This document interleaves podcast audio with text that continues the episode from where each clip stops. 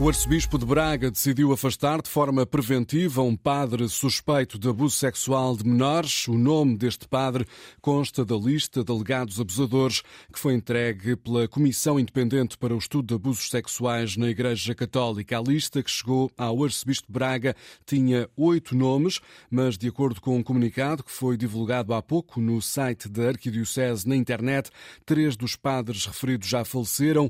Um não corresponde a nenhum sacerdote de Braga, nem está nos arquivos. Outra situação corresponde a um padre que já foi absolvido num processo civil. O sexto nome corresponde a um padre alvo de processo canónico que resultou em medidas disciplinares em vigor. Há ainda um outro nome que corresponde a um agente pastoral que, por falta de elementos, não foi ainda possível identificar. O Ministro da Saúde, Manuel Pizarro, diz que o Serviço Nacional de Saúde tem os braços abertos para apoiar as vítimas de abusos sexuais. O Ministro recebeu a Comissão Independente independente para o estudo de abusos sexuais na Igreja Católica. Sem adiantar muitos detalhes sobre esta reunião, Pizarro revela que se tratou de perceber de que forma pode o SNS ajudar nestes casos. O Serviço Nacional de Saúde tem os braços abertos para todos os portugueses que precisam dos cuidados de saúde e, por maioria de razão, também para essas pessoas que foram vítimas de abusos com, em relação aos quais temos um especial dever de solidariedade porque percebemos bem o impacto que isso teve em toda a sua vida. Pode adiantar eh, o que é que se tratou nessa reunião?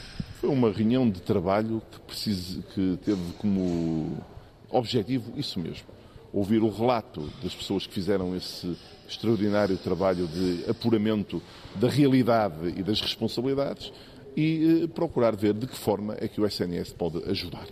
Ministro da Saúde a garantir que o SNS está de portas abertas para apoiar as vítimas de abusos sexuais. Declarações de Manuel Pizarro esta manhã em Coimbra, no final da sessão de abertura do terceiro encontro de hospitalização domiciliária.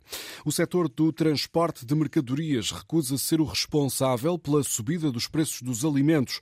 Depois de ontem, a associação que representa as grandes superfícies ter justificado o aumento dos valores de venda ao consumidor com a subida dos custos com o transporte dos produtos produtos. Agora, a Associação Nacional de Transporte de Mercadorias vem desmentir esta acusação.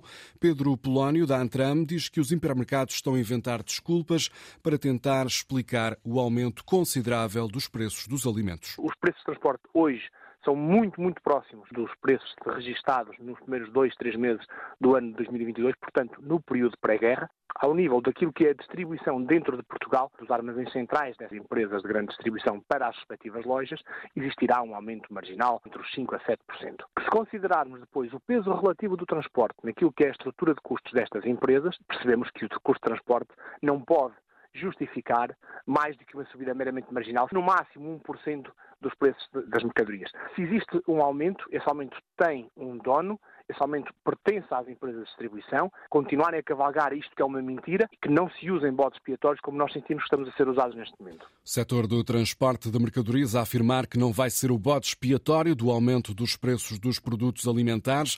Também hoje a Confederação Nacional de Agricultura emitiu um comunicado a defender uma solução urgente para a subida dos preços dos alimentos nos hipermercados. A CNA assinala que, perante os casos detectados pela ASAI de taxas de lucro na ordem dos 50% nas grandes superfícies, não é de estranhar que a inflação nos alimentos se mantenha acima dos 20%.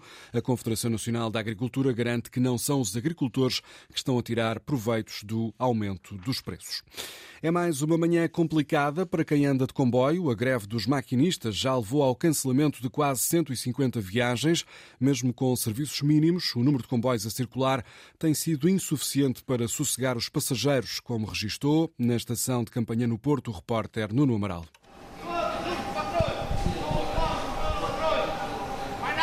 Dúvidas, ansiedade, incógnitas. E até ver não há.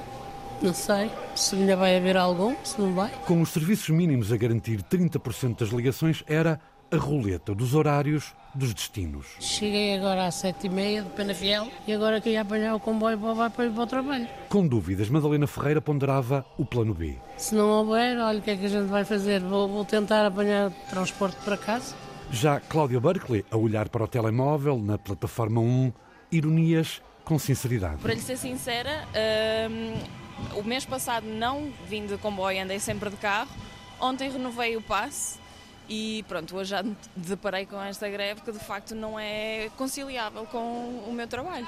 Depois de um Uber para escapar à greve, outra dúvida, pode ou não seguir para Famalicão? O meu comboio foi suprimido na ligação de Coimbrões para Campanhã, então apanhei um Uber e agora estou à espera que os serviços mínimos se garantam, não é? E ter o comboio para Famalicão. E Filipe Rezende também esperava a ver se a roleta dos serviços mínimos o levariam ao Ordelo. Ia apanhar aqui o comboio às seis e meia Entretanto, os comboios começaram todos a ser suprimidos. Pelo meio da espera e das dúvidas, Cláudia Berkeley ensaiava uma solução para esta greve. Eu acho que os trabalhadores têm todo o direito e devem manifestar-se.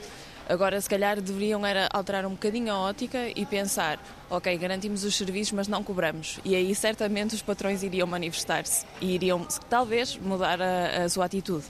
Bem visíveis os efeitos da greve dos maquinistas a afetar a circulação de comboios da CP. Bob Dylan vai regressar a Portugal. How many roads must a man walk down? O músico norte-americano de 81 anos vai dar três concertos no país, dois em Lisboa e um no Porto. A promotora dos espetáculos anunciou hoje que Bob Dylan vai atuar no dia 2 de junho no Coliseu do Porto. Depois, nos dias 4 e 5 de junho, o cantor, compositor e Prémio Nobel da Literatura sobe ao palco do Campo Pequeno em Lisboa. Os bilhetes vão ser colocados à venda na próxima quarta-feira, às 10 da manhã.